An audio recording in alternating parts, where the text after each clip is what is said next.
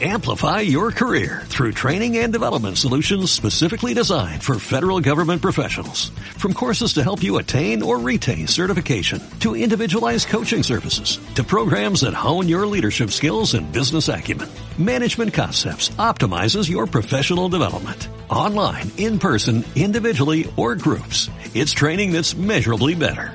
Learn more at managementconcepts.com. That's managementconcepts.com.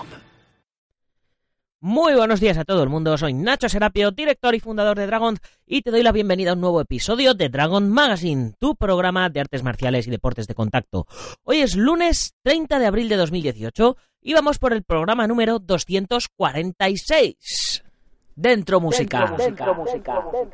Don't concentrate on the finger or you will miss all that heavenly glow.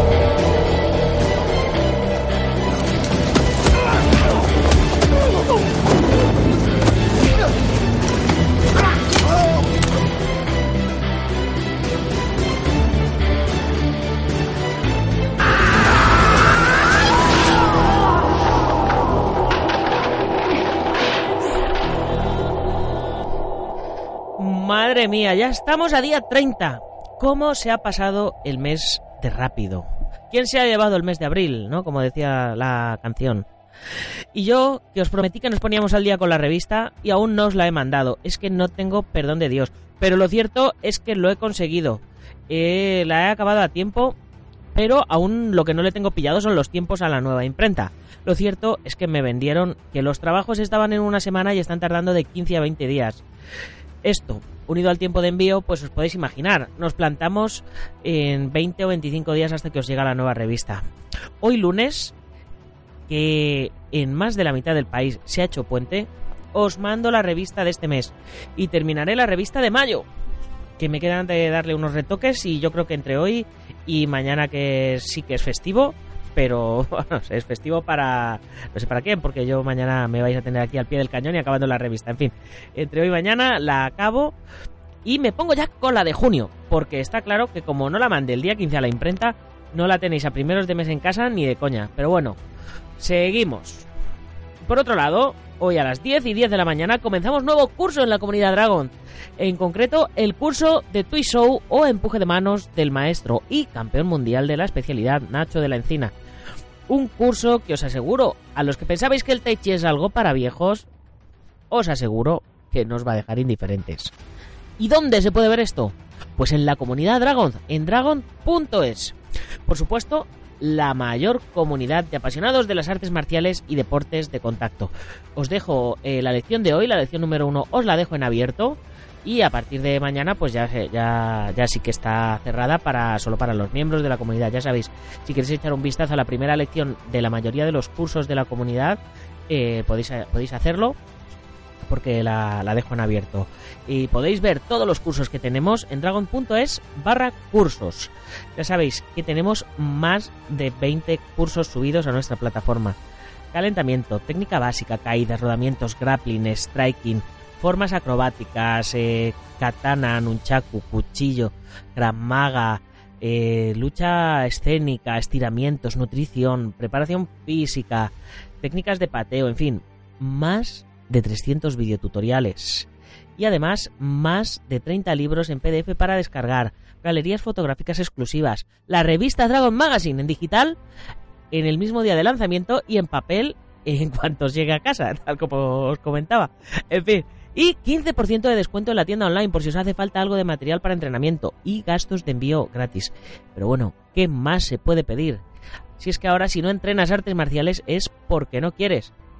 Y por otro lado, hoy en el blog, en dragon.es, a las 18 y 18 horas, subimos una columna de mi amiga Marta Fernández que publicamos hace ya un tiempo en la edición en papel de la revista, donde nos hablaba eh, de este tema que está ahora tan de moda con lo de la manada, de la igualdad, de ser mujer en un mundo de, artes marciales, además de ser mujer y maestro en un mundo básicamente machista como es el nuestro, eh, este de las artes marciales y los deportes de contacto, en fin una columna que está muy muy interesante.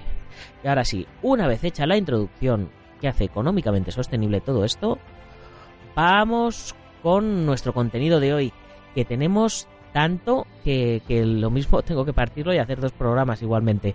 Venga, dentro sintonía.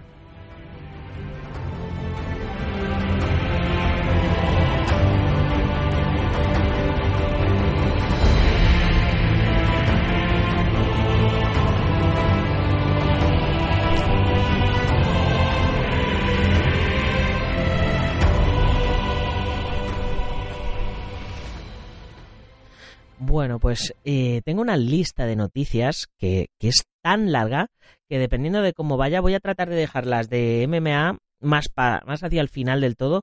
Por si no nos da tiempo, pues ya las tratamos en, en el programa del jueves con nuestros expertos, aunque casi seguro que este jueves vamos a hacer monográfico de, de Fedor Emelianenko con nuestro amigo Diego Ortiz, que ya sabéis que, que es su amor platónico y, y bueno, en vista del resultado del campeonato del evento de este fin de semana del Velator, donde, Fedor ganó a, a Frank Mir, pues eh, seguro que vamos a tener eh, para hablar de Fedor largo y tendido. Pero bueno, de cualquier modo, lo que os digo, si no nos da tiempo a comentar todas las noticias que hay de, de MMA, que son muchas, porque eh, está tan de moda que cada vez hay más noticias de MMA, eh, si no nos da tiempo, pues continuamos el próximo día. De todas maneras, hoy os haré un pequeño índice de, todo ello.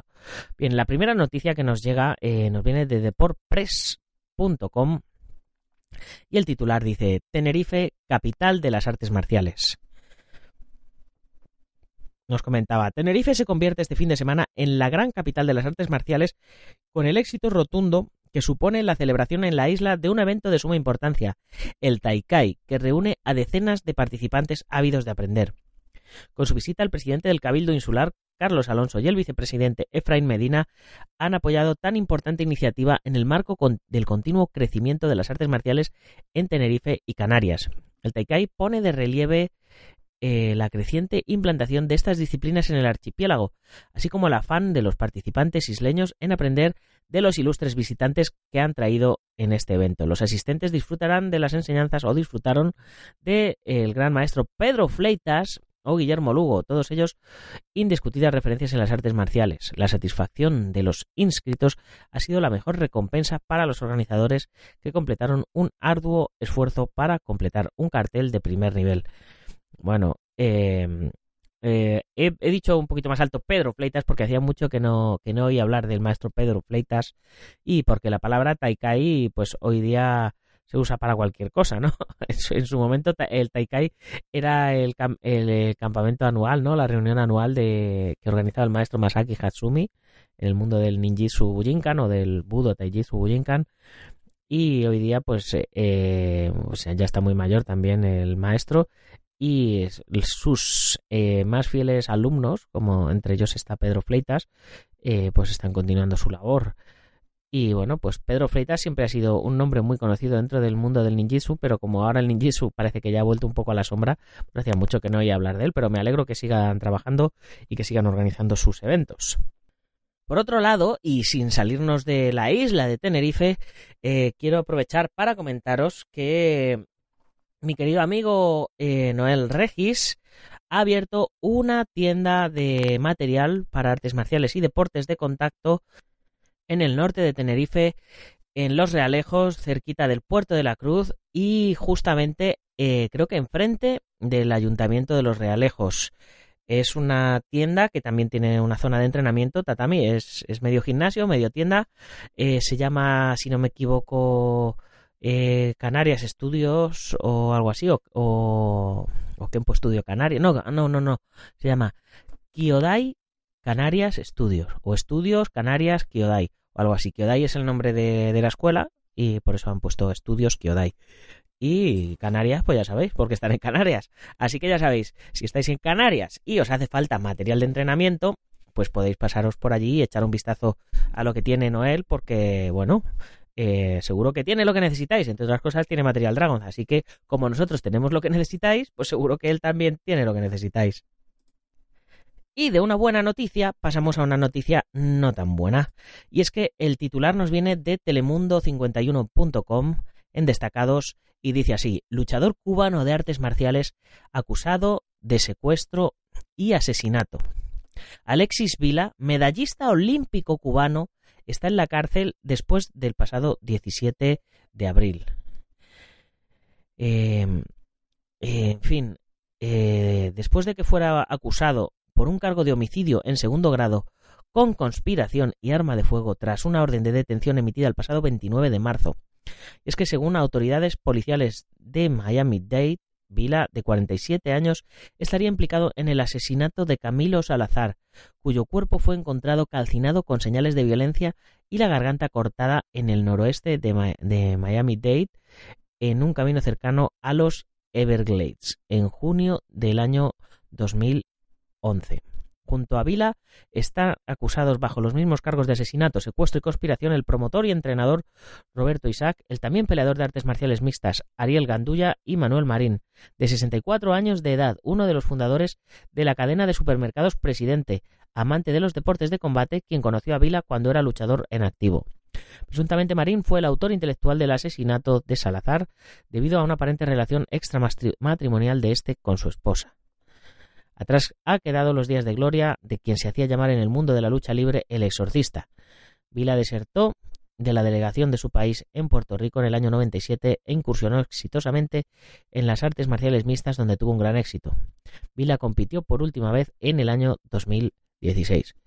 Oh, qué fuerte. O sea, estas noticias me, me dejan, eh, en fin, eh, sin, sin saber qué decir. Eh, y de aquí nos vamos a, otro anuncio. vamos a otro anuncio, a otra noticia que nos viene eh, de, la página web 4.com de Generación Pro. Y dice así, nunca he visto un gesto tan generoso. Una estrella de las artes marciales ayuda a una niña de 12 años a superar su gran miedo. Bueno, pues una de cal y otra, y otra de arena. Natalie, de 12 años, lleva un parche en el ojo desde que solo tenía 9 meses. Practica artes marciales y el médico le ha recomendado ponerse lentillas para ver mejor. Sin embargo, a la pequeña le aterrorizaba tocarse el ojo. Era su mayor miedo hasta que el pasado fin de semana una de las mayores estrellas del Jiu-Jitsu la ayudó a vencerlo. Cuando solo tenía 9 meses, a Natalie de Estados Unidos le diagnosticaron un pequeño problema en la vista. Desde entonces, la pequeña, que ahora tiene 12 años, ha llevado un parche en el ojo. Sin embargo, pese a su falta de visión y percepción de profundidad, Natalie siempre ha hecho deportes. De apenas un año y medio que decidió probar en las artes marciales y se quedó enamorada y empezó a sobresalir por encima del resto. El pasado fin de semana fue invitada a participar en un clinic de Jiu-Jitsu que impartía uno de los mayores gurús de este deporte, John Fryland. Natalie se lució y después de su exhibición su madre decidió hablar con John para ver si podía ayudarle a superar su gran miedo. Le dije a Natalie que tenía un problema en la vista y que el oculista le había dicho que podía llevar lentillas para practicar deporte porque vería mucho mejor, pero ella dijo que no, le aterrorizaba tener que tocarse el ojo. John me dijo que él mismo veía mal y llevaba lentillas, así que la llamó y la enseñó cómo tenía que ponérselas y cómo podía moverlas sin hacerse daño explicaba Sara en las redes sociales. Para la madre de Natalie fue el gesto más bondadoso del mundo porque ayudó a su hija a superar su gran miedo y según ella le ha cambiado la vida, le dio el coraje que ella no sabía que tenía. Al principio seguía diciendo que no se iba a poner lentillas, pero cuando íbamos de camino a casa dijo creo que intentaré ponérmelas. Una vez superado el miedo, la pequeña Natalie podrá practicar su deporte favorito con mayor comodidad y viendo mucho mejor. Todo gracias a John Fryland. Bueno, no es una historia aquí como súper emocionante, me esperaba algo mal, pero bueno, eh, no, está, no está mal para contrarrestar el tema del secuestro y el asesinato.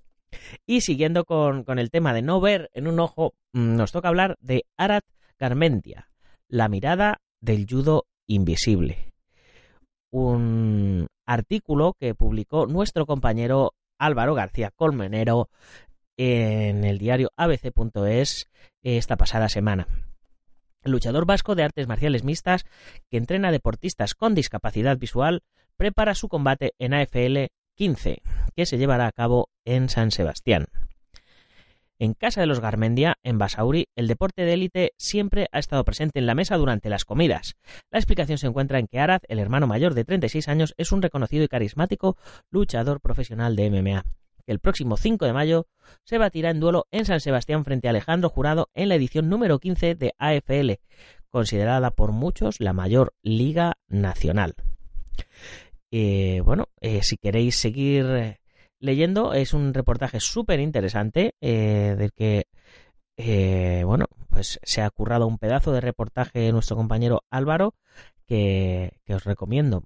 Eh, así, en resumen, pues ya sabéis, eh, Arad, que ya hemos hablado de él en alguna ocasión, enseña a deportistas con discapacidad y pelea en AFL la próxima, bueno, esta semana ya, eh, dentro de 5 o 6 días, el día 5. Así que, eh, bueno, Arad es monitor en un gimnasio de la 11 y ha dirigido el equipo de judo del País Vasco, llegando a ser el seleccionador. Y, así que creo que, merece la pena leerlo. Eh, eh, os voy a leer algún, alguna parte por aquí suelta em, para que veáis un poquito el, de qué va. Dice, soy un desastre. Cocinando, mi cocina es muy básica, pero siempre me llaman de algún programa, sea lo que sea. Me gusta ir para abrir el conocimiento de las MMA e intentar ser buena imagen porque la cabeza visible es la que marca la credibilidad. Eh, en fin, echarle un vistazo. Ya sabéis, como os digo siempre, todos los enlaces de lo que hablo los lunes os los dejo en las notas del programa. En dragon.es barra podcast barra 246 tenéis el enlace para echar un vistazo a, a esta interesante entrevista. Eh, y de aquí pasamos a tecnología. Si la semana pasada os hablábamos de un cacharrito aquí para entrenar kickboxing, eh, esta semana os hablamos de otro. Esta noticia nos viene de as.com y dice Pact Park Kickboxing, clases de alta tecnología para entrenamientos de MMA. Empezamos ya mal con el título, ¿no? Eh, Pact Park Kickboxing y luego nos habla de MMA. Kickboxing es kickboxing y MMA es MMA. Pero bueno, fitness y tecnología combinados en estas máquinas Nexersis con sensores y acelerómetros. Pionera en una cosa, la película de Rocky IV fue la primera en mostrar lo que la tecnología de vanguardia podía aportar al entrenamiento deportivo. Lo que en 1987 parecía un laboratorio ruso futurista en el que Iván Drago se entrenaba con máquinas y sensores que medían cada parámetro y aspecto, hoy parece hasta retro, dado el tamaño de algunas máquinas, y es que ha llovido un poco. 30 años desde Rocky 4 hasta ahora y la tecnología ha volado en cuanto al desarrollo. Fitness y tecnología son combinación ganadora, como prueba la cantidad de wearables que hay y métodos como el Pack Park Kickboxing.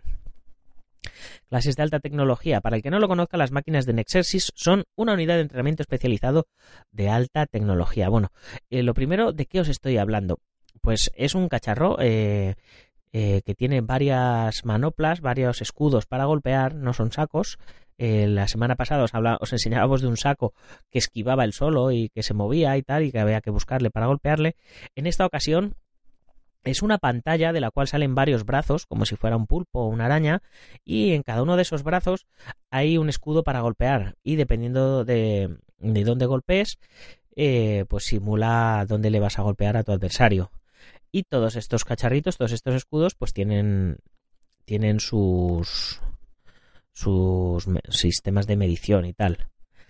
la noticia nos sigue contando. Pat Park Kickboxing es el primer y único taller que combina las máquinas Nexexis y los rastreadores Hikeshow en una experiencia en forma de clase de 50 minutos todo en uno. De esta manera, a los acelerómetros de las máquinas en sí se les unen los sensores que los usuarios colocan en los guantes para registrar barómetros como el volumen de puñetazos y patadas, la velocidad de cada puñetazo y patada, el nivel de intensidad alcanzado, la potencia con el puño y la pierna izquierdos y el puño y la pierna derechos.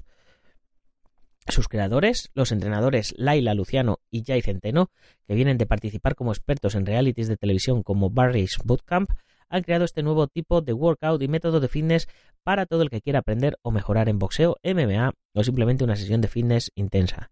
El propio taller presta los guantes según el tipo de modalidad que prefieras y las sesiones no pasan de 50 minutos. Ojo, 50 minutos en los que no se para, incluyendo también balones medicinales, bandas de resistencia, bolas Bosu y demás. Eh, pues el, aparato está chulo. Se ve en la noticia, se ve un vídeo para que se para que veáis cómo se trabaja. Se ve incluso una imagen de clases colectivas. Y a mí personalmente, pues la verdad es que me encantaría probarlo. Eh, lo veo complicado porque esto tiene pinta de que cuesta un pastizal, pero vamos, yo estaría encantadísimo de, de, vamos, de probarlo y de, y de, ver qué velocidad tienen mis golpes, eh, qué angulación, qué, qué, potencia, qué fuerza. Pues, eh, o sea, está chulo, pero creo que, que es costoso y que esto va a tardar en llegar a, España. Seguimos con el mundo del judo. Eh, el mundo del judo y el titular dice así, nos viene de CNN en español, eh, dice el mundo del judo, tecnología sueca para mejorar el desempeño. Seguimos con tecnología. Suecia, más conocida por el hockey sobre hielo que las artes marciales, está dejando su huella en el mundo del judo. Aprovechamos para ver cómo el equipo sueco de judo ha recurrido a la tecnología para tener una ventaja competitiva. Esta noticia, evidentemente, como podéis ver, eh, nos, remite a un vídeo eh, que podéis ver eh, en el cual se ve a los judokas trabajando con tablets, analizando movimientos y, bueno, pues eh, muy interesante también. Así que echarle un vistacito al vídeo que no tiene desperdicio. Y siguiendo hablando del judo, pues Marca nos trae otra noticia que decía España acude al europeo de judo con opciones de pisar varias veces el podio. España acude al europeo de judo con la vista puesta en recuperar el esplendor de décadas pasadas. En los 90 y en el arranque del siglo XXI las medallas se convirtieron en un botín propicio para el judo nacional. De los 116 metales continentales conquistados desde el primer bronce de Enrique Aparicio en 1954, fíjate si ha llovido, 76 se lograron entre 1990 y 2010, con el récord de 7, 3 oros, una plata y 3 bronces en Bucarest 2004. Hace un año, Fran Garrigós rompió una sequía de tres ediciones sin pisar el podio. El madrileño se alzó con el bronce. Ahora acude como primera cabeza de serie del torneo en menos de 60 kilos, en una seria opción de éxito, como también lo son la doble medallista mundial María Bernabeu, de menos de 70 kilos, Nico Serazadivs Cerazaris Billy, vamos, apellido, vamos, este madrileño, madrileño de Toledo, vamos, seguro que con este apellido y este nombre, en menos de 90 kilos, y Julia Figueroa en menos de 48 kilos, recuperada de la rotura del ligamento cruzado de la rodilla izquierda que la apartó del tatamí durante 10 meses. Eh, este evento eh, tenía lugar este fin de semana pasado, del cual eh, no he tenido noticias, no me han llegado todavía los resultados, así que eh, lo comentaremos la semana que viene. Venga, vamos a pasar a la siguiente noticia. Y del judo pasamos al karate con otra noticia que no hace ni puñetera gracia. nos viene de el nuevo Herald, nos viene de Estados Unidos, del sur de Florida, y dice así, hombre de la Florida pateaba a cisnes en la cabeza mientras practicaba karate y además se reía. El hombre no solo estaba dándole patadas a unos cisnes, dijeron varios testigos, sino que también se divertía cuando se percató de que quienes estaban mirando lo que hacía reaccionaban asombrados. El jueves la policía de Orlando arrestó a Rocco Joseph Mantela, de 34 años, después de que varios testigos de declararon haberle visto molestando y pateando cisnes en el parque Lake Eola, Ahora Mantela enfrenta cargos de crueldad animal, dijo la policía. Mantela estaba practicando karate y pateando a los animales con toda la fuerza que podía, según el testimonio de testigos en el parque público del centro de Orlando. Pateó a dos cines en la cabeza con tanta agresividad que las aves cayeron al suelo, reportó el canal West. En determinado momento, Mantela se desvió de un sendero del parque expresamente para perseguir a un cisne, dijo un testigo. Una mujer dijo que Mantela comenzó a reír cuando vio cómo ella reaccionaba ante sus ataques, informó eh, la WF Televisión. Sin embargo, el sospechoso no solo atacó a los cisnes. De acuerdo con la policía, Mantela también le pegó una patada a un pato que parecía estar dormido, reportó el periódico Orlando Sentinel. Cuando las autoridades llegaron al parque no pudieron localizar a las aves, dijo West. Mantela fue llevado a la cárcel del condado de Orange, donde permanece preso tras fijársele una fianza de mil dólares indican archivos judiciales. Mantela es residente en Jacksonville Beach, Florida. Pues una pena. Eh, la cara, la, foto que tiene puesta este hombre en la noticia tiene un poco de cara de loco, pero bueno, ya sabemos que siempre ponen fotos con cara de loco, ¿no? En este tipo de noticias. Pero vamos, de cualquier modo, a mí, no sé, eh, decir que ya decir que porque estaba pateando animales, decir que estaba practicando karate, eh, me parece muy sensacionalista. Lo digo siempre que, estos titulares me tocan mucho la moral. Y, bueno, desde luego está muy mal y ojalá que le caiga eh, lo que le tenga que caer por lo que estaba haciendo. Pero vamos, eh, si, si, estaba haciendo eso no era porque practicara artes marciales, era porque eh, se le ha ido la cabeza a este hombre. En fin, pasemos a cosas más eh, productivas. En galdaraldía.es nos viene otra noticia un poquito más interesante. Y dice así, la Escuela de Artes Marciales de Galdar participa en la ponencia contra la violencia en el deporte. ¿Veis? Esto sí es una noticia. La Escuela de Artes Marciales de Galdar y la Asociación Canaria de Artes Marciales apoyan la buena iniciativa de la Concejalía de Actividad Física, Deporte y Salud del Ayuntamiento de Galdar. Aceptando la invitación del concejal Ancor Bolaños, no podíamos dejar de asistir a un acto sobre el fomento del juego limpio y la no violencia en el deporte. Familiares, deportistas, monitores y maestros se suman a la ponencia a cargo de la Asociación de Exjugadores de la Unión Deportiva Las Palmas. Desde la escuela queremos agradecer la invitación, el buen hacer para este tema tan importante. Pues mira, eh, pues esto sí, estos sí son los principios que se enseñan en las artes marciales. Yo al principio cuando he leído Galdar me, sonaba un poco más a la Tierra Media, pero no, está en las palmas de, Gran Canaria. Así que enhorabuena por esta iniciativa y que se, que se multiplique en diferentes localidades. Venga, y pasamos a la siguiente noticia que nos viene de El Deporte Conquense, que nos habla de eh, los décimos campeonatos de España de Gusú que se celebraron este fin de semana pasado. Por supuesto, nos habla en futuro, porque la noticia era de antes de que se celebrara.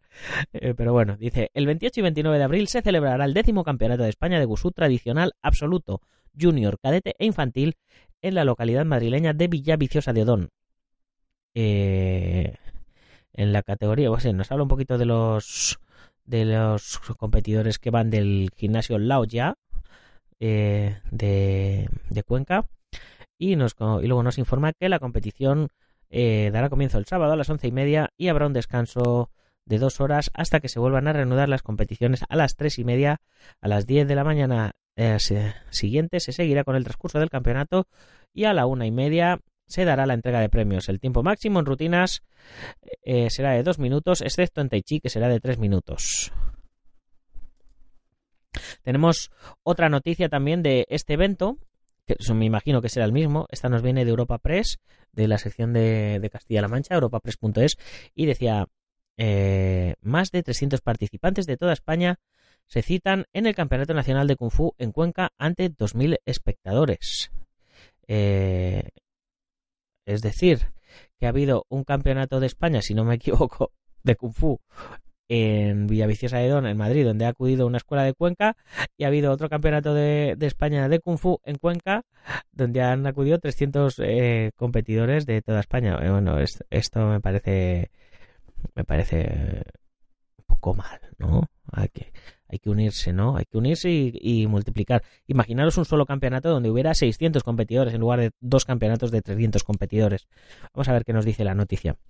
Este fin de semana se han citado en el Polideportivo San Fernando de la capital conquense un total de 360 participantes de todas las categorías y venidos de toda España para celebrar el Campeonato Nacional Absoluto de Kuosu, una de las artes marciales de origen chino que se conocen también como Kung Fu. El campeonato ha sido organizado por el Departamento de Cuosi de la Federación Madrileña de Lucha, una federación nacional, y ha convocado a participantes de todo el país, eh, destacando la gran cantidad de competidores castellano-manchegos, sobre todo de Cuenca, Albacete y Toledo. El director de la competición, Santiago David Domínguez, a su, a su vez maestro en las escuelas de Kung Fu Gutao Arcas, Gutao Almodóvar y Gutao Chumillas, ha explicado a Europa Press algunas de las características de la cita, incidiendo en que no se realiza separación entre sexos, ni entre los más pequeños, ni entre competidores adultos. Defendemos firmemente los valores de la igualdad entre, entre, géneros, lo que es una de las máximas del tipo de kung fu que hacemos entre todos los diversos estilos que estamos en la federación. Ha detallado, incidiendo que se trata de una de las principales lecciones hacia nuestros alumnos y alumnas. Tampoco excluimos a los participantes con discapacidades del formato del campeonato que fomentamos, ha añadido, recalcando que la única distinción se realiza entre edades y categoría de cinturón. Por otro lado, el tipo de competición no es nunca de contacto. Los participantes, reunidos en categorías de individuales, parejas y equipos, presentan ante los jueces una serie de coreografías inventadas y coordinadas tanto de pelea simulada como al aire libre, y se valoran aspectos técnicos vistosos y originales. eh, desde hace varios años se tiene que dividir el campeonato en sesión de mañana y de tarde y se ven obligados a ello para dar cabida a todo el público y a todos los participantes. Al evento, entre la mañana y la tarde, acudieron alrededor de 2.000 personas. La afluencia de público participantes que venimos soportando durante los últimos años pone en duda eso de que nuestro deporte sea minoritario. La cita ha estado organizada por el Ayuntamiento de Cuenca y el Departamento de CUOS de la Federación Madrileña de Lucha, con la colaboración de los ayuntamientos de Arcas, Chumillas y Almodóvar del Pinar y el patrocinio de la Junta de Comunidades de Castilla-La Mancha y la Diputación de Cuenca y Aquadeus. Pues yo qué queréis que os diga. Eh, tenemos en la Federación Española de Karate eh, está el Departamento Nacional de Gusú o de Kung Fu. Yo creo que de Kung Fu. En la Federación Española de Judo está el Departamento Nacional de Gusú, eh, que originalmente los dos eran lo mismo, eran, el Departamento Nacional de Kung Fu Gusu, que creo que estaba en la Federación de Judo, si no me equivoco. Todo esto tendría que, tirar de hemeroteca para comentarlo con seguridad. Y ahora resulta que en la Federación Madrileña de Lucha también tenemos el Departamento Nacional de Kuosu, con lo cual nos juntamos con tres departamentos dentro de la Federación. Eh, señores, ¿no es mejor ser cola de león que cabeza de ratón? Vamos a ver, si, unimos los tres departamentos en uno solo, vais a tener un pedazo de departamento en una de las tres federaciones, da igual la que sea, pero con una fuerza suficiente como para poder exigir, eh, para poder hacer algo en concreto, que, luego queréis trabajar vuestros estilos y vuestras cosas aparte, pues para eso están las asociaciones o lo que queráis, pero, pero eh, de esa manera nunca vais a ser lo suficientemente fuertes como, como para conseguir cosas. Eh, y por ejemplo, y ya pasamos a la siguiente noticia. Este fin de semana pasado, esta semana pasada, el Departamento Nacional de Kempo de la Federación Española de Karate ha llevado ya por segundo año a una selección nacional oficial a competir a los campeonatos del mundo de la, de la Federación IKF, que, es la que está luchando por el Scoracore y por el Olimpismo y todas estas cosas. Eh, eh, ¿Por qué se ha podido hacer esto? Porque se está trabajando en una sola federación. Eh, la parte deportiva se está trabajando en la Federación Española de Karate, en el departamento de Kempo. Y todo lo que tiene que ver con Kempo deportivo se está trabajando ahí. Y luego todo lo que son estilos y cosas de estas se está trabajando en, eh, cada uno pues en, sus asociaciones. Existe la libertad de elección en, Europa, en la Carta de los Derechos Humanos, y también existe la libertad de asociación. Entonces podemos asociarnos donde queramos. Pero eh, está claro que unidos, juntos, vamos a poder hacer eh, cosas más grandes. Entonces yo, como consejo, como consejo, os diría un solo departamento Mm, no sé, el, todo esto yo me imagino que son cosas de egos, ¿no? Cosas de, de querer hacer las cosas a vuestra manera. Eh, yo no sé hasta qué punto esto es bueno. Eh, porque, no sé, no sé. Eh, la unión hace la fuerza, ¿no? Como se suele, como se suele decir. Este fin de semana, como, como os decía, se ha celebrado el Campeonato de España de, el Campeonato del Mundo de, de Kempo y en Budapest y la verdad es que ha ido ha ido fantástico. Vamos a pasar ya, vamos a cambiar de noticia ya y, y ya vamos vamos ya hablando de los resultados de la selección española de Kempo, en la cual el año pasado yo, tuve la suerte de estar y en esta ocasión no he podido porque no he estado a la altura. Eh, todo mi trabajo estando aquí grabando los podcasts y haciendo los cursos y todo eso, pues bueno, pues me ha mantenido más alejado del tatami de lo que yo hubiera querido. Bien, balance de la primera jornada del Campeonato del Mundo de Kempo en Budapest 2018. Eh, los resultados en las categorías de sub-21 y senior.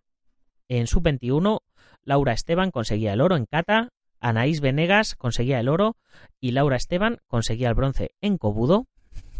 En su 21 masculino, eh, en kata, Pedro Muñoz conseguía el oro y Ricardo Ramos conseguía la plata. En Cobudo, Ricardo, Ricardo Ramos conseguía el bronce. En la categoría senior femenino, en kata, Sandra Jates conseguía el oro y Carolina Casáis conseguía la plata. En Cobudo, Carolina Casáis conseguía el oro. Y en la categoría de senior masculino, en Cata, Ángel Ruiz conseguía bronce. Y en Cobudo, Juan Manuel Pérez conseguía oro y Alain Isasa conseguía la plata. Eh, la jornada fue espectacular y al día siguiente se realizó, eh, tocaría defensa personal y semiquempo. Semiquempo es la modalidad de combate al punto en la cual pues la verdad es que nos va muy muy bien. En la segunda jornada, tal como os comentaba, en sub-21 en defensa personal femenino, Laura Esteban y Anaís Venegas conseguían el oro. En semiquempo, Laura Esteban en menos de 65 conseguía el oro Anaís Venegas en menos de 70 conseguía la plata y Pedro Muñoz en menos de 70 conseguía el oro.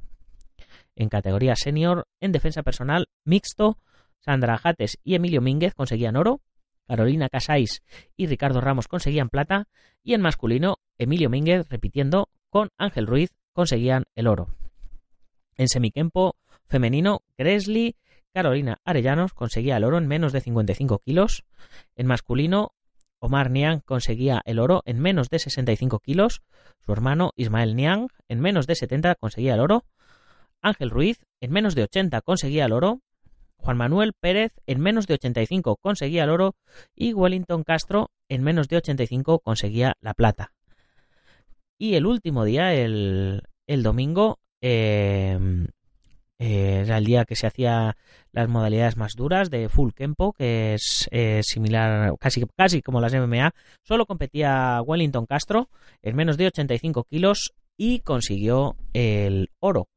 Así que desde aquí mi enhorabuena a todos los compañeros de la selección española de Kempo eh, por un magnífico trabajo. A ver si consigo traerme a los micrófonos del podcast la semana que viene. A ver si consigo traerme a José María Méndez, presidente del departamento o director del Departamento Nacional de Kempo, que ya le tuvimos en una ocasión cuando, cuando adquirió el compromiso de, estar al frente del departamento y del cual sacamos eh, una entrevista la semana pasada con motivo de que se iban al, al Mundial, sacamos la entrevista en el blog. Pero es que el Campeonato del Mundo no ha terminado ahí porque eh, además, pues evidentemente se aprovechan este tipo de eventos para hacer cursos de arbitraje, para hacer reuniones y demás. Y tras la Asamblea General de la IKF eh, de este año en el Mundial, se ha concedido la organización del Mundial 2019 a Guadalajara, España. El 16 Campeonato del Mundo IKF de la World Kempo Championships 2019 será en España. Ahí os lo dejo. Eh, así que, eh, pues esto es un notición, porque es la primera vez que este evento se va a realizar en España. Y bueno, pues ya desde, me consta que desde ya se está trabajando para, pues eso, para, para que vaya todo hacia adelante. Así que mi enhorabuena a la labor de, de bueno, pues de toda la gente que, que está promoviendo eh, el Kempo en, en, España a través de la federación y chicos del Kung Fu. Eh, que sirva esto pues de, de, tirón de orejas, ¿no? ¿no? No de tirón de orejas, sino de muestra de lo que se puede conseguir estando unidos. Porque el departamento de, de Kempo hace ocho años eh, estaba igual, unos, unos estaban en una asociación, otros estaban en otra, otros estaban en otro, en otro lado, otros en otro lado, y durante ocho años, o, bueno, ya diez años me parece, desde que empezaron, desde que los hermanos Jodar tomaron la presidencia, empezaron a abrirse, empezaron a unirse, a unir, a unir, a aceptar gente, a aceptar gente, a, crear un grupo fuerte. Y ese grupo fuerte eh, tras la tras el cambio de presidencia ha pegado otro salto evolutivo. Y todo ello ha sido lo que ha llevado a que hoy día podamos decir que el año que viene el Campeonato del Mundo de Kempo se realiza en Guadalajara. Venga, vamos a pasar a la siguiente noticia cuando llevamos ya casi 40 minutos de programa. Oh, Dios mío. Eh, a ver qué tenemos, qué tenemos por aquí. Va a haber, que ir resumiendo ya. Jolines, siempre me pasa, siempre me pasa lo mismo. Una noticia de estas de, de Hollywood, ¿no? Venga. Crímenes de Hollywood. Las muertes del Kung Fu. Bruce Lee, Brandon Lee y David Carradine. A ver, a ver qué nos dice crónicaviva.com.p. Como diría Sam Danko de Meme Adictos en su otro podcast de humor, el, losdanko.com, eh, creo que aquí tengo que modular. porque esto va a ser muy peliculero, me parece a mí. Así que venga, vamos a ello. Uno podría suponer que las artes marciales son sinónimo de salud y deporte, entre otras enseñanzas, y no es una equivocación. Sin embargo, tres muertes en Hollywood de actores ligados al kung fu, la disciplina más representativa de China, califican por su trascendencia, especulación y hasta escándalo a esta serie bimestral que hemos denominado Crímenes de Hollywood. Hablamos del final de una leyenda del cine y el kung fu como Bruce Lee, de la triste secuela en el accidente mortal que cortó la joven vida de su hijo Brandon Lee y el fallecimiento bastante escandaloso de otro referente como David Carradine, el actor del díptico cinematográfico de Quentin Tarantino Kill Bill. El 20 de julio de 1973, todo verdadero fan de las artes marciales y el cine sabe que fue el último día de Bruce Lee, el pequeño dragón en este mundo. En pleno pináculo de su carrera actoral, esta leyenda viva venía de romper taquillas con El regreso del dragón, The Way of the Dragon, donde peleó contra un novato en el cine, Chuck Norris, en el Coliseo romano. Había regresado por todo lo alto a su natal Estados Unidos después de lograr idolatría en el cine chino. Tenía una familia feliz con su esposa Linda y sus hijos Brandon y Shannon. Como cereza de este pastel, se preparaban dos películas que tenían el éxito garantizado como Enter the Dragon Operación Dragón y Game of Death, Juego con la Muerte. La del traje de motociclista amarillo que recién vería la luz en 1978, con varias escenas montadas que completarían los escasos 20 minutos donde aparecía Bruce. ¿Por qué murió Bruce Lee? La causa oficial, real y convincente, fue una inflamación cerebral ocasionada por la toma de un medicamento al que Bruce Lee, sin saberlo, tenía una hipersensibilidad una muerte carente de rareza y bastante común y corriente en tiempos donde automedicarse para un dolor corporal o una jaqueca era lo más cotidiano. Por supuesto, los fanáticos del maestro del kung fu necesitaban creer en algo más espectacular y se tejieron tramas tan cinematográficas como sus propias películas. ¿La mafia acabó con Bruce? Al hilo asesinaron los mismos guardianes del kung fu que ya lo habían desafiado a combate y fueron derrotados por el actor hicieron un escándalo por una mínima cantidad de cannabis encontrada en el organismo del pequeño dragón que no es garantía de consumo social, y hasta creyeron que no estaba muerto, sino escondido esperando un momento oportuno para regresar. Lo mismo que se diría años después con Elvis Presley tras la muerte del rey del rock en 1977. El tiempo nos enseñó que las leyendas viven en nuestros corazones y recuerdos, pero no regresan de la muerte física. Bueno, y después de esto, pues también nos cuenta, nos cuentan un poco cómo murió Brandon Lee y nos cuentan también cómo murió, cómo apareció muerto David Carradine, nos cuentan también eh, el tema de la serie de Kung Fu y los problemas que hubo y bla, bla, bla. Bueno, retomar un poco el tema sensacionalista con, con Bruce Lee. Venga, vamos a pasar a la siguiente noticia. El tiempo.com.ec en el que nos dice que un ecuatoriano va a por su sexto mundial de kickboxing. El policía metropolitano ecuatoriano Oscar Sosa trata de conseguir el sexto título mundial en kickboxing durante el campeonato de la Unión Internacional de Artistas Marciales de América que tendrá lugar en Buenos Aires, Argentina. Esto me imagino que será el, el que, hacen en, en Luna Park.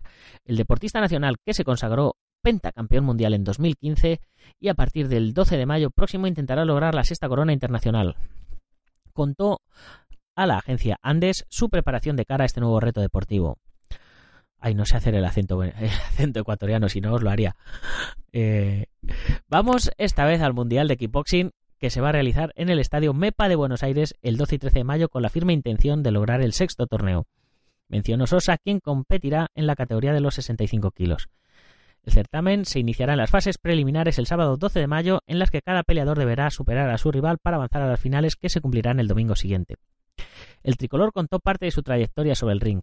He peleado en Italia, en España, en Argentina, pero el que más me ha gustado fue un torneo en el Coliseo Luna Park de Buenos Aires, porque en ese escenario solo luchan los mejores, como el boxeador argentino Carlos Monzón. Sostuvo orgulloso.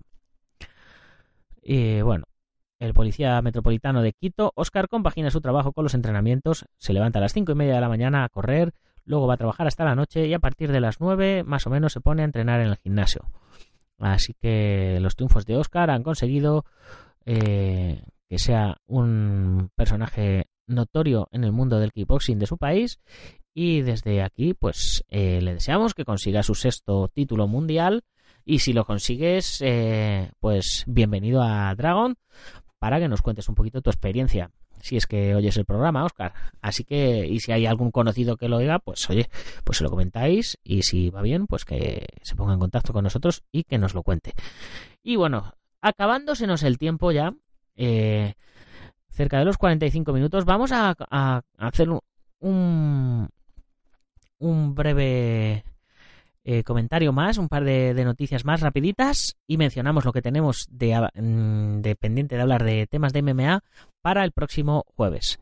De más taekwondo.com eh, nos viene la historia de Adita y Ria, los hermanos Raki que el taekwondo unió. Una noticia que nos viene de Estados Unidos y dice Adita y Ria confiesan amarse como hermanos. Se conocieron hace mucho, pero encontraron su pasión en el taekwondo, la ciencia, los números y el punse. Los dos son niños prodigios en la parte más marcial de nuestro arte y esta es su historia. En medio del estira y encoge de, la, de los campeonatos del mundo eh, que se celebraron en Estados Unidos, van dos niños hablando de Punse, ambos con el Pum Dam intacto.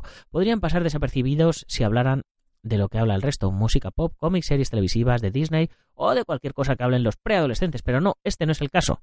Si se aguda, si se agudiza el oído, perdón, se constata que Adita Bishma y Ria Agarwal hablan de ciencias, matemáticas, legos y punse. Todo se dio de un extremo al otro del salón D del Oregon Convention Center en Portland. En efecto, Adita, con 13 años ya cumplidos, y Ria, culminando los 12, son dos hermanos Raki, que conviven desde hace muchos años, pero que el taekwondo unió.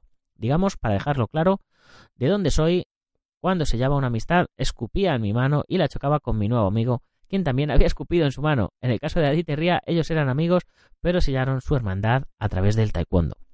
Él es parte de mi familia, es mi vecino, él es como mi hermano, él es mi hermano Raki. En la tradición india, un hermano Raki es como que somos hermanos de verdad. Somos verdaderamente cercanos y verdaderamente lo amo. Es mi familia, relata Ria, un poco nerviosa frente a la cámara y un equipo de más taekwondo. Por su parte, Adita tampoco se guarda nada, pero ahonda más en su relación con Ria y el taekwondo, una relación que se motivó por una película de Disney, el miedo, la confianza y la práctica de punse. Cuando empecé a practicar taekwondo lo hice por mí mismo, luego ella se unió, ella es mi vecina y ella es como mi hermana porque crecimos juntos y cuando empezamos a hacer taekwondo, ella me motiva en todo esto del taekwondo, cuenta el joven Bisma. Sin embargo, la historia va más allá. Adita inició en el taekwondo porque era una actividad física extracurricular que le serviría para mejorar sus habilidades. Ria lo hizo porque quería ser como Mulan, basarse en sus ideales y luchar a pesar de ser mujer. Cuando tenía seis años vi la película Mulan y me inspiré en cómo ella fue valiente al convertirse en un hombre y la desgracia de ir a la guerra para una mujer. Y ella para ayudar a su padre, ella peleó en la guerra y amó el coraje que tenía y quería convertirme en alguien similar a ella y creer en los ideales de ella. Por eso quería hacer taekwondo, tener los ideales de ella al hacer combate, punse y rompimientos. Eh, bueno, pues es una historia muy, muy motivadora, la verdad. La historia continúa. Es, es muy. Es muy lindo este mensaje que nos dan los, los niños. Y viene con varios, con varios vídeos, con una entrevista a cada uno de ellos. Y la verdad es que es, es chulo. O sea, es, es chulo y es, es interesante. Así que os dejo el, enlace en las notas del programa. Vamos a pasar al siguiente taekwondista. Esta noticia nos viene desde España, desde lavanguardia.com, desde la zona de motor, y nos habla de Joel González. Joel González, el taekwondista y BMW. Una relación de años. Joel González es el máximo exponente del taekwondo español. El doble medallista olímpico, oro en Londres y bronce en Río de Janeiro, ya se ha recuperado de la lesión que sufrió el pasado mes de enero y reaparecerá este mismo fin de semana en la Copa Presidente en Grecia. Será la prueba de fuego para ver su estado físico de cara al próximo europeo en Rusia. Antes de volar hacia Atenas, el deportista ha recibido las llaves de un X1 en el concesionario oficial de BMW Oliva Motor Girona, del que es embajador. El ejemplar en cuestión es un diésel S-Drive 18D automático con el acabado X-Line, equipado con un motor de 150 caballos y dotado de tracción delantera. Vamos, un carrazo. El deportista catalán, también licenciado en criminología y con un máster en prevención de riesgos laborables, está actualmente elaborando su tesis del doctorado, las apuestas deportivas pueden ser un indicador clave para la detección de un amaño de partido. Y es que es muy consciente de que la edad de jubilación de un deportista de élite es muy prematura, por lo que debe preparar alternativas para cuando le llegue. Con 28 años, sabe que no le queda un recorrido muy largo por los tapices de la alta competición.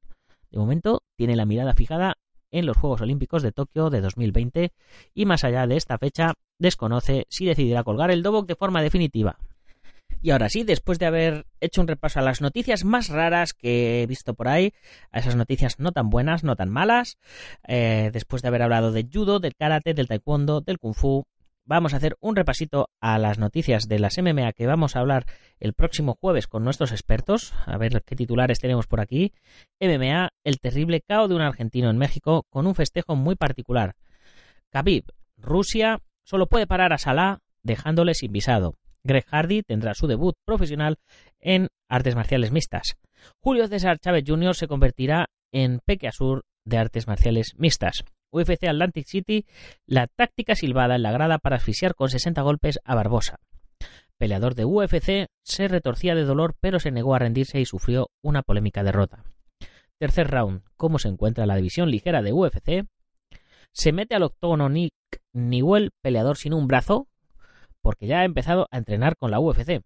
Demian Maya reemplazará a Santiago Poncibio en la estelar del UFC Chile. Y no tuvo piedad. El brutal KO de Conor McGregor en su debut en la UFC para ganar 60.000 dólares. Eh, siempre tenemos que meter algo de, de, McGregor, ya sabéis.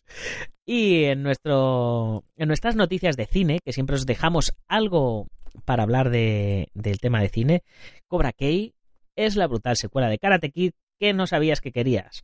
Ese es el titular, porque vosotros ya sí que sabíais que la queríais, porque os llevo hablando de ella desde que me enteré que, iba a salir.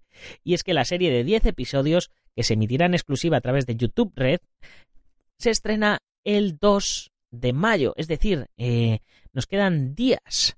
Así que ahí lo dejo. Eh, no sé si, si, la van a traducir al español, si no la van a traducir al español, cómo vamos a poder hacer para verla nosotros, pero, ya sabéis, yo muertito de ganas estoy por verla.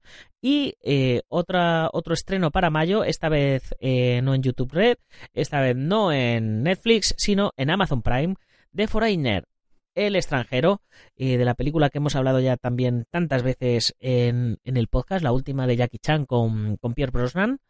se estrena el 12 de mayo en Amazon Prime, ya sabéis, el Netflix de Amazon. Eh, con la diferencia de que Netflix cuesta 10 euros al mes y hacerse de Amazon Premium, Amazon Prime entra con el Premium de Amazon que vale 20 euros al año o una cosa así, o sea que, que está muy bien. Así que ahí lo dejo. Eh, con esto cerramos las noticias de hoy y comenzamos ya con nuestra despedida. No os olvidéis que si os hace falta algo de material de artes marciales, ya sabéis, dragon.es, terminado en etcétera etcétera, terminado en etcétera, terminado en z, dragon.es. Y no podemos terminar, como siempre, sin mencionar a los patrocinadores que nos estáis ayudando a seguir con la revista en papel, como es el Centro Deportivo Bugenki Dojo en Juncos, Toledo, la Escuela Busido en Montrove, Oleiros, Ángel Ruiz Jim en Las Rozas, Madrid, el maestro internacional Joaquín Valera de Jalmillo Japquido en Valencia y Castellón, nuestro programa hermano MM Adictos, el maestro Antonio Delicado de la mitosa internacional Coso Río Kempo Asociación, el Cineso Feijó, en la zona de Ríos Rosas, Madrid, spaceboxing.com de Dani Romero y por supuesto a vosotros, mis queridos oyentes y lectores, que compráis la revista mensualmente a través de la página web o que os habéis hecho la suscripción anual, donde por 55 euros al año tenéis igualmente la revista en vuestra casa y además os ahorráis una. O los que eh, os habéis unido a la comunidad Dragon, que es para mí lo mejor, porque tenéis la revista, los cursos, los descuentos, en fin. Eh, y además regalitos y sorpresas que, van cayendo por ahí de vez en cuando. Así que ya sabéis, si os ha gustado el programa, lo compartís con vuestros amigos y si no, con vuestros enemigos, pero hay que compartirlo. Muchas gracias por vuestras valoraciones de 5 estrellas en iTunes, que seguro que vais a coger y vais a correr ahora a ponérnoslas. Y por vuestros comentarios en, en iBox. Y en fin, eh, lo dicho, que, que gracias mm, por estar ahí. Un día más. Nos escuchamos mañana. Y si eres de los que nos escuchas a través de Sport Direct Radio en la 94.3 de la FM en Málaga y toda la Costa del Sol, ¿sabes? Haz que corra la voz para que todo el mundo se entere de que hay un programa de artes marciales y deportes de contacto de lunes a viernes en tu emisora deportiva favorita. Ya sin más, hasta mañana, guerreros. ¡Gámbaru!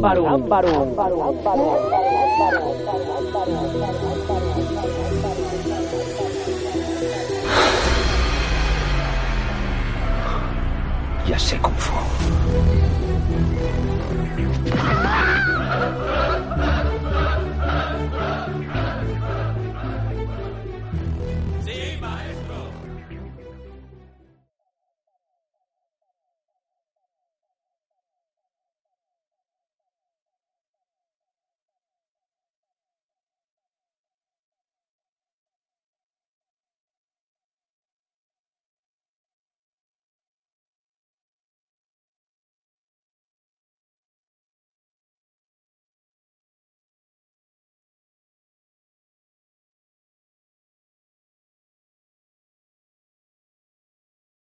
Amplify your career through training and development solutions specifically designed for federal government professionals. From courses to help you attain or retain certification, to individualized coaching services, to programs that hone your leadership skills and business acumen, Management Concepts optimizes your professional development. Online, in person, individually, or groups. It's training that's measurably better.